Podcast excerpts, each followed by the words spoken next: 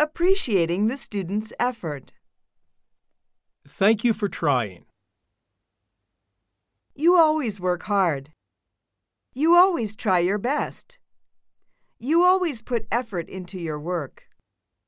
You're such a hard worker. You must have worked hard on this. You have really been studying hard, haven't you?